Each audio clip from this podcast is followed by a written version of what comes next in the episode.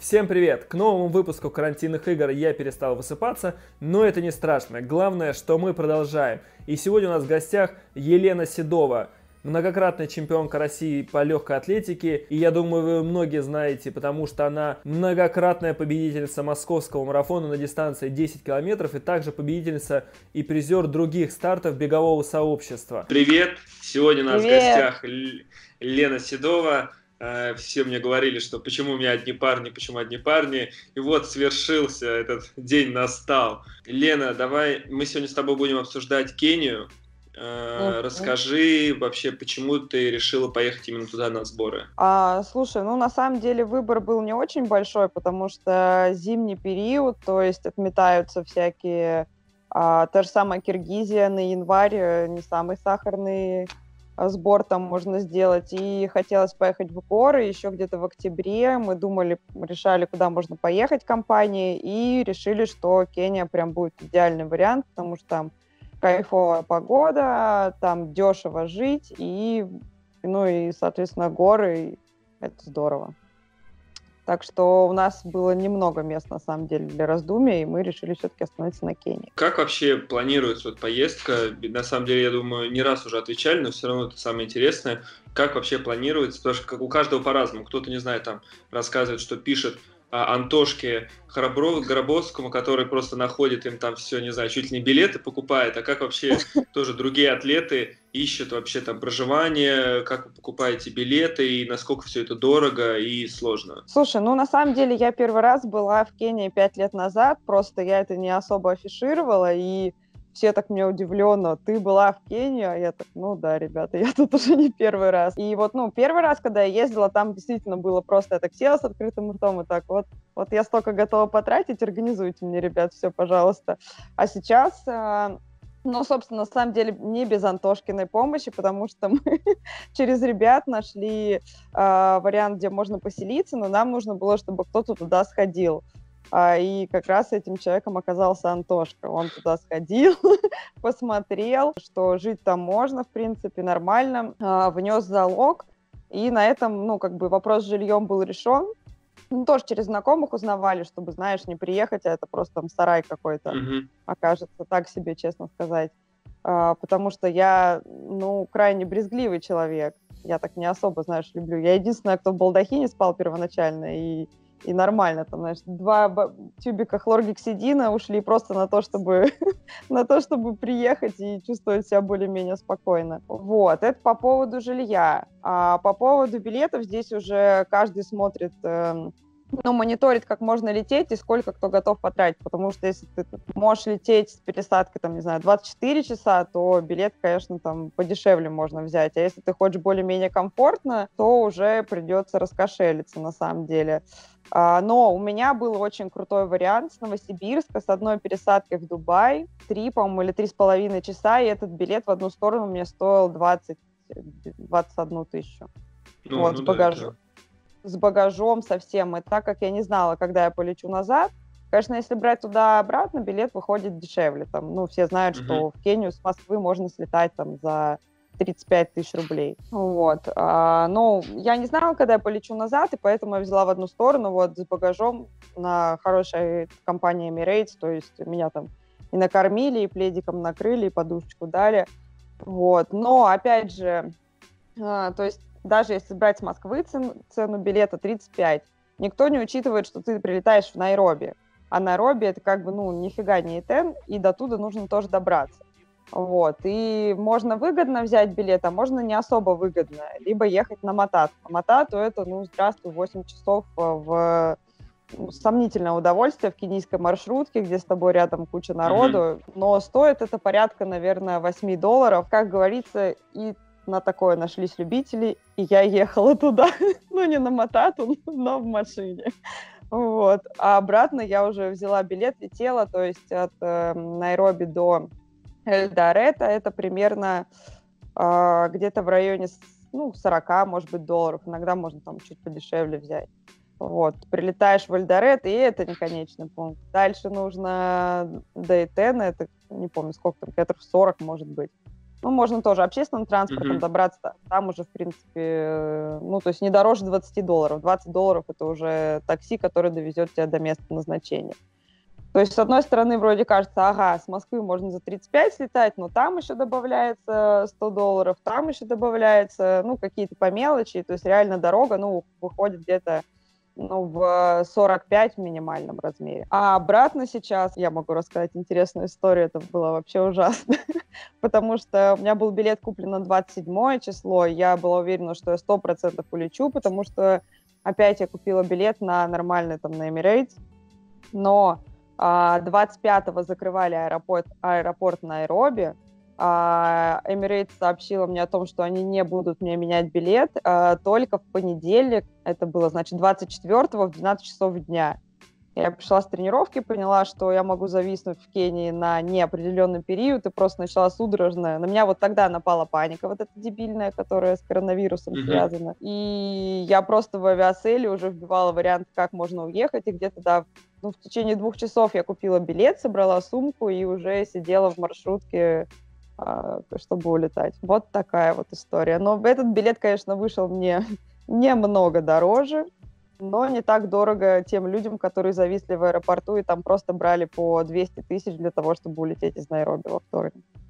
Ну, то есть то, что ты, я видел в Инстаграме, выкладывал там по 100 тысяч за билет, это то есть, ну, это все реальные были ценники. Это, это реально, абсолютно реально. Причем это еще был не стопроцентный вариант, что ты улетишь потому что мы приехали в аэропорт, и там, знаешь, рейсы через один отмененный, и вот сидели с ребятами, там они, по-моему, в Йоханнесбург летели на посадке. У нас соседние выходы были, и у нас в одно время посадка, и просто им объявляют, что сорян, ребят, ваш рейс не полетит. Это, это как бы было очень много народу, которые просто были в шоке. И я не представляю, какие там авиакомпании деньги рубили, но это, да, это не шутки. По 100, по 200 тысяч билеты стоили. Трэш. Смотри, я тоже у тебя читал про Кению а, ты сама писала, что представление о Кении немного искажено. Почему, э, как бы где вот это различие, что, не знаю, как люди себе представляют Кению и что там на самом деле, как тебе вообще кажется? А, ну, смотри, если так э, в целом посмотреть Инстаграм людей, кто в Кении, это постоянно, ну, там, люди встают, я не знаю, там, в 5 утра, чтобы потренироваться, не едят mm. мясо, а, вот такие там супер тяжелые условия для тренировок а, там нет каких-то привычных, там, я не знаю, унитаза, но на самом деле это все есть. То есть вопрос лишения – это вопрос твоей, ну, твоего личного желания.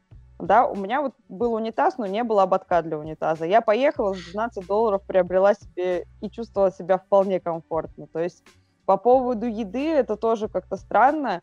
А, ну, действительно, это проще питаться местной едой на уровне, там, пришел в кафешку, заказал за один доллар, тебе выносят там тарелку чечевицы, джапати, еще что-то.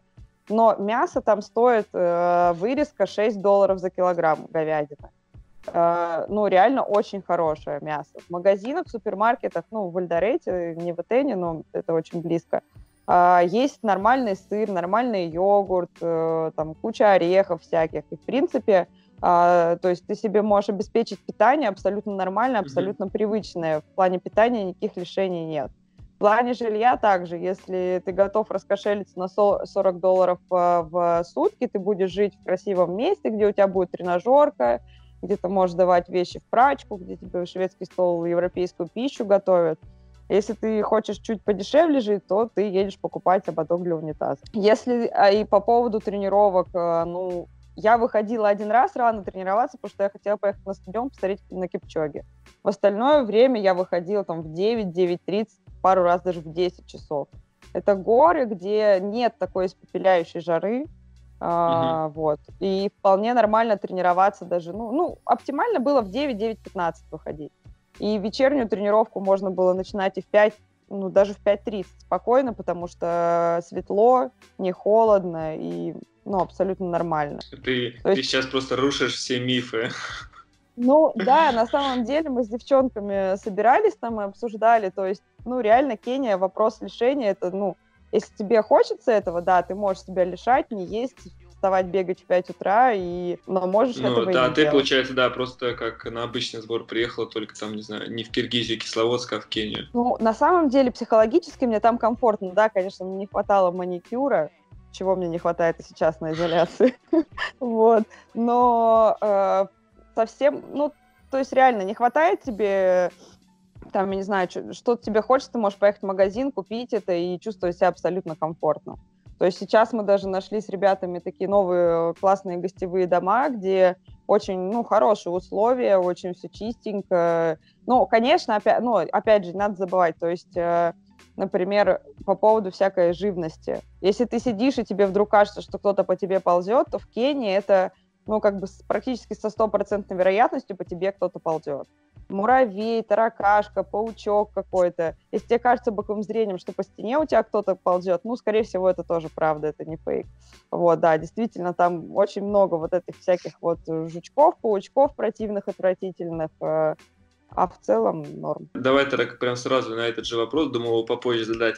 А, ты уже сказал, что ты человек брезгливый. Да. Каково тебе там вообще на самом деле, вот реально, потому что мне на самом деле самому тоже не знаю, есть какой-то в голове, что, блин, типа, как туда ехать, если, не знаю, там, какой-нибудь Костя Кам выкладывал, что у него там все лицо ему обкусали, какие-нибудь там еще ребята истории рассказывают, ну как бы, как тебе было там и как вообще, правда ли это тебе, не знаю, все там, все эти дни сбора тебе там тяжело, или все равно уже потом привыкаешь как-то и все нормально становится? Ну, во-первых, я с собой взяла такую, я тебе скажу, не слабую косметичку с напичканную медикаментами первой помощи. Это грело мне душу, что если со мной что-то случится, я могу там наглотаться парацетамола, не знаю, активированного угля и так далее. Вот. Ну, к этому однозначно привыкаешь. Уже, в принципе, потом, э, покупая банан, Иногда его даже можно было съесть до того, как ты моешь, уже под конец э, к этому привыкаешь. Но в целом, вот эта ситуация, кстати, с коронавирусом, когда там от тебя шарахаются, она была мне на пользу. Я, в принципе, не хотела, чтобы меня там детки трогали. Да, мне некоторые говорили, что ах, какая ты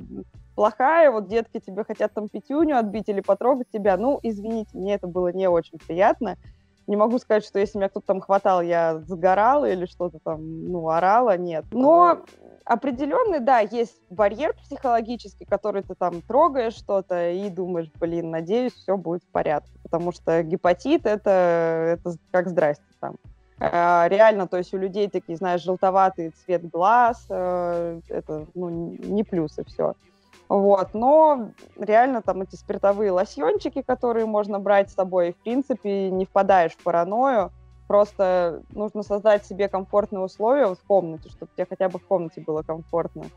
Но Опять же, нужно всегда держать э, ухо востро, потому что ты вывешиваешь даже вещи сушиться, и там вот эти вот жуки, от которых у Кости там на лице была вот эта штука вся, они действительно там летают, их много, и ты можешь, э, не заметивши, раздавить его, и у тебя будет действительно вот такая вот штука то есть нужно постоянно все просматривать, э, ну, до паранойи стараться не доходить, но действительно там надо понимать, что ну, дезинфекция и санитария так себе, уровень твоей личной ответственности. Поэтому я к ситуации вот этого мыть руки и вот то, что сейчас в России происходит, я готовилась два с половиной месяца в Кении. Смотри, тогда перейдем к следующей теме. Это вообще насколько нужно приезжать э, в Кению и э, какая там вообще акклиматизация, потому что я, я тоже замечал, что там много о ней писала, как долго она проходит, и я думаю, даже для некоторых, может, чуть-чуть вообще стоит рассказать, что такое акклиматизация и правда ли это вообще существует. А, акклиматизация – это однозначно правда, она существует, когда ты меняешь а,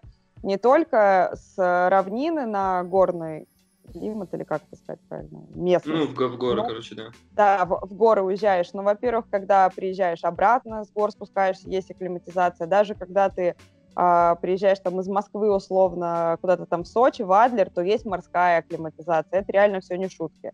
Просто кто-то это переносит легко, а кто-то, ну, достаточно тяжело. Например, э, приезжая к морю, куда-то, у меня акклиматизация чувствуется гораздо сильнее, чем та же самая горная. То есть это вялость, это действительно там, ну, сил нет, там спать хочется. А когда приезжаешь в горы, тут все проще. Ты начинаешь, э, собственно, там бежать, идти, тебе не хватает кислорода, ты начинаешь задыхаться. Э, ну, не в буквальном смысле, но просто ты не можешь поддерживать э, ту же скорость, что и на равнине. А в Кении на самом деле очень многих это подрубает, потому что это очень высоко. И ехать туда неподготовленному человеку, на мой взгляд, это достаточно сложно. Во-первых, э, там рельеф. Это, то есть, горочки mm-hmm. постоянные какие-то вверх-вниз, там камни. Ну, то есть это... Есть, конечно, дорога и асфальтовая, по которой можно бежать, но она с тягунками, которые ничуть не легче, чем если бежать в поля. Вот. Лично у меня климатизация прошла достаточно быстро, но я была до этого в ноябрь и там, начало декабря я была в Киргизии. То есть, может быть, меня это спасло. И, в принципе, я привыкаю к горам достаточно, ну, мне заходят горы, мне хорошо бегается, и а, спустя, наверное, где-то полтора месяца я уже бегала работы как в Кисловодске. Э, но мы спускались в Эльдорет, там чуточку ниже, и стадион а, не Тартана, Монда, Монда там. Mm-hmm. Вот. Но, в принципе, мне кажется, что вот так с нуля ехать в Кению это достаточно тяжело, потому что, ну, реально высота, она, ну, серьезно там дает так и по ногам, и спать хочется, и, ну, действительно, восстановление медленнее идет. Ну, действительно, это тяжелое место для бега. Ну, а вот насколько, получается, нужно приезжать э, и сколько дней закладывать, чтобы так не получилось, что, не знаю, там приехал на две недели, а из них, не знаю, неделю ты акклиматизацию проходил? Ну, во-первых, это тяжелый перелет, нужно опять же понимать. Достаточно, ну, то есть, если даже с Москвы это там, не знаю, 6 плюс 5, наверное, это до Найроби ты долетишь часов. Ну, вот у меня с Новосибирска было пять с половиной, плюс еще 5 часов, плюс еще там пока добираешься. То есть, э, хоть как нужно заложить время, которое ты просто отходишь от перелета. Uh-huh. И мне кажется, что меньше, чем на месяц ехать в Кению, ну, это как бы сомнительный вариант потому что, ну, реально где-то ну, недели две приходится раскачиваться.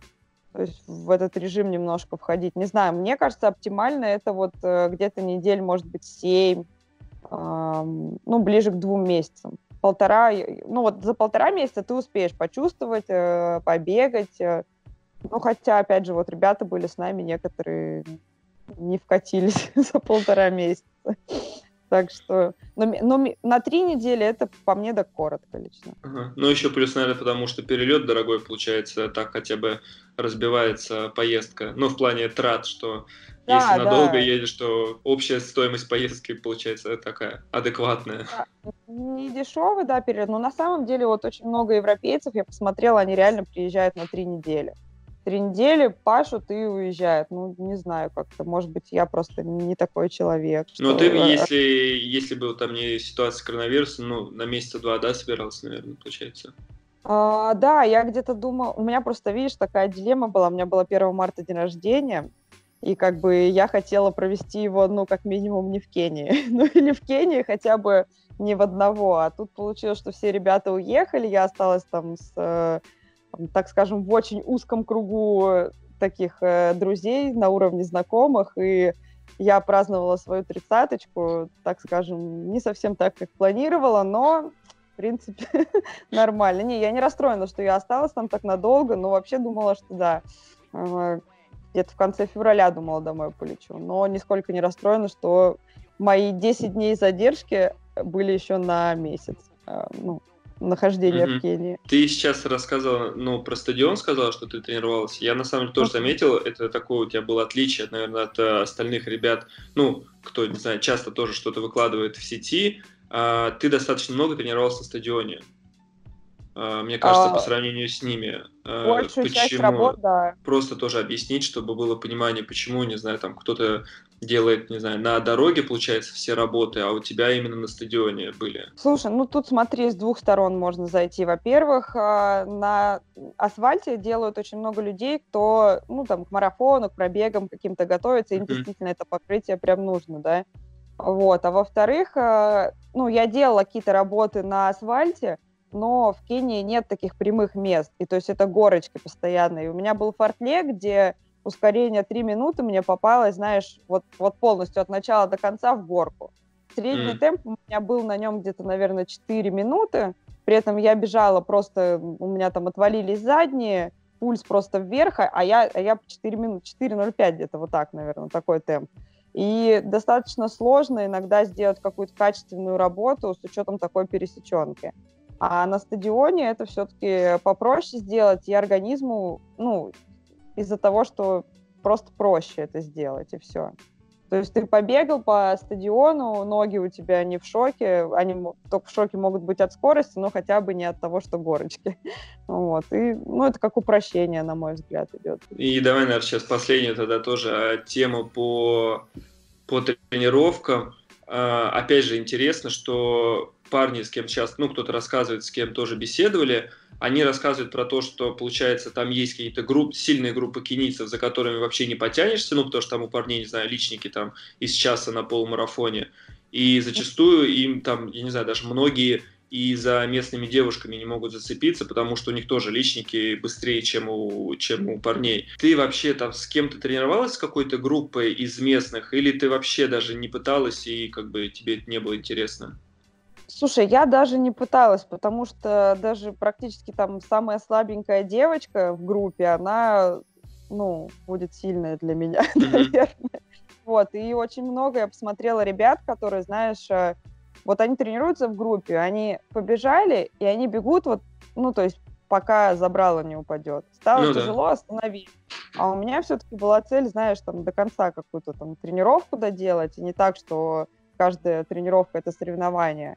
Пару раз э, получалось так, что я бегу и э, догоняю каких-то местных ребят, и они, они ну, бегут там очень тихо, типа там по 7 минут условно, да. Mm-hmm. Ты их догоняешь, э, равняешься, и они начинают бежать с тобой, начинают поливать. Вот у них такая вот, ну, как бы, я не знаю, я не знаю, как это назвать, какая цель у этого. И он там может там пару километров с тобой пробежать, и все.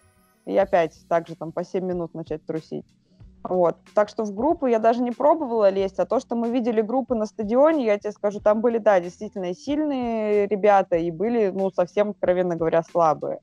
Поэтому, ну, в принципе, наверное, если захотеть, никто бы не был против. Но как-то я решила, что я, наверное, не настолько сильная.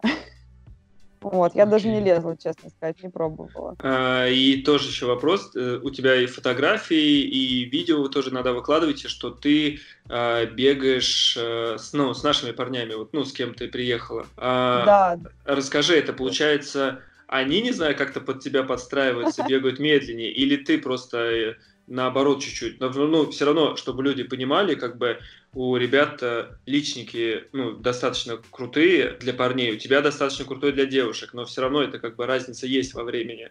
И ну, получается, конечно. вы когда вместе бегаете, это как получается? Ну, вместе мы бегаем, знаешь, на уровне восстановительного кросса, когда ага. там, бег по 5-10, э, который является восстановительным и для меня, и для ребят. Ага. Либо если у них попался там кросс чуточку побыстрее, а у меня развитие. Ну, в таком варианте, да, мы можем вместе бегать. А, ну, то есть, а например, они бегут, э, получается, как, ну, просто какой-то кросс, ну, в хорошем темпе, а для тебя это уже такая чуть-чуть как, ну, не топовая, но в таком, Ну да, ближе в ту зону, да. Ага. Но на самом деле, знаешь, у меня вот э, развивающие кроссы, мы бегали там с пареньком не из России, ну, он не профессиональный атлет, он любитель. И мы бегали по кругу, ну, то есть по полям, и там иногда средний темп там 4.11, 4.12, э, с учетом того, что пересеченка там нормальная, то есть, в принципе, мне заходило, я укладывалась в пульсовые рамки, там, не выше 155, там, ну, и но с, не, с нашими ребятами я выкладывала истории так, знаешь, похрайриться, что ага, мы вместе бегаем. На самом-то деле нет, когда у них были нормальные тренировки, я, я далеко сзади была, так что не, они слишком быстро бегали. И давай тогда сейчас теперь перейдем э, к самым веселым темам. Первое, это то, что я тоже читал. Ты писала, что заблудиться на кроссе и доехать на мопеде не стыдно. Да. Это в чем был прикол? Ну, смотри, во-первых, если ты бежишь не по дороге, по асфальтовой, а в поля, то очень много всяких поворотов, и действительно можно заплутать, потому что не у всех внутренний компас работает очень здорово. А, это первое, если ты просто заблудился и ну, не можешь найти выход, ты уже километраж уже избеган, даже там с плюсом, а ты все еще в полях, и ты ловишь просто первый попавшийся мопед, и они понимают, куда тебя отвезти примерно. Или же вариант, что ты бежишь и понимаешь, что все, смерть пришла, дальше бежать не надо. Дальше надо мопед словить и ехать. И на самом деле, ну, то есть это вполне нормально, что ты, ну, как бы периодически на тренировках используешь мопед. Ничего. Ну, то есть у вас получалось там, не знаю, что ты бежала-бежала и поняла, что все, э, приуныла, и, значит, надо ловить мопед, чтобы доехать обратно. Да, слушай, у меня так было один раз, мы опять побежали какой-то там безумный круг этот, а это был восстановительный кросс, я понимаю уже, что я вообще бегу не в своем режиме, а как бы отстать я не могу, поскольку я вообще не знаю, куда бежать. И вот э, кросс там вышел больше на пару километров, но я остановилась ровно, вот как мне надо было пятнашку пробежать. Я вот тогда пикнула, я остановилась и пошла ловить мопед, все. Вот, то есть отбегано, но ни шага больше. А, да, и было такое, что устаешь и понимаешь, что не-не, блин, все-таки что-то не то. И ловишь мопед, и да, покупаешь колу и довольно едешь. А ты, когда, когда дома, тоже так э, пользуешься такими лайфхаками? Слушай, нет, дома у меня на самом деле... Дома вообще мне тяжело тренироваться, потому что как-то лениво, постоянно есть какие-то дела. А, и у меня дома есть круг 2 километра, я могу в любом случае, ну, если там помножить на 2, то 12 или 14 или 16 закончить кросс при любых раскладах. Вот. Ну, то есть я не сторонник того, что, знаешь, сделать план любыми путями, там, умри, mm-hmm. но сделай. Нет, я буду, поджав хвост, идти пешком, если что. Ну и давай теперь сейчас, наверное, самое главное будет изюминка, это Кроссовки как вот у вас, да, как у вас воровали там вещи, потому что, не знаю, мне кажется, я ни у кого не видел, что а у вас там чуть ли несколько раз, как я понимаю, воровали вещи, и вообще какой-то, не знаю, целый детектив там получился. Да, это было, конечно, что-то с чем-то. Первый раз, когда у меня своровали бельишко, честно сказать, я даже не заметила, потому что я, э, ну, как-то, не знаю, не придала этому значения, что ли. Вот. Но в один из дней, э, ну, мы жили толпой, оставляли кроссовки на улице, потому что это нереально, когда все кроссовки в доме, ну, да. так-то все тренируются, нужно понимать. И э, как-то мы потеряли бдительность, потому что вроде все было тихо, мирно, никого, там, не знаю, не обворовывали, не били и так далее. И оставили, как всегда, обувь всю на улице, и был прям очень сильный дождь. И, видимо, этим воспользовались, ждали, когда, ну, слышно ничего не будет. И самое интересное, что все, кто у нас вот жили, э, все рассказали с утра, что хотели занести кроссовки, а намочить же все дождем. Но каждому был настолько лень, что решили, а, ладно, где-то еще одна пара сухая есть, так что нормально. Вот, и мы встаем с утра, у нас просто вся беговая обувь, э, ну, ее просто нет. Э, оставили, причем новые хорошие ходовые кроссовки, там, по-моему, две или три пары оставили какие-то, из тех, что стояли на улице. Ну, то есть люди, они, э, понимаешь, они, они знали, какую обувь брать. Не та, что для ходьбы, а та, что для бега. И также одежду поздергивали, та, которая... Ну, трусы зачем? Это я не понимаю. Они как на них не написано бегать. Вот. А, и одежду также сдернули, только которая для бега пригодна. Вот. Ну, собственно, мы погоревали, потому что, ну, на самом деле у меня сперли марафонки единственные, то есть обуви, в которые более-менее там скоростные какие-то делать, у меня вообще не было. Я там пригорюнилась, а у меня еще беда с тем, что, ну, размер не очень ходовой. Пошла в магазин и посмотрела, ничего нет моего размера.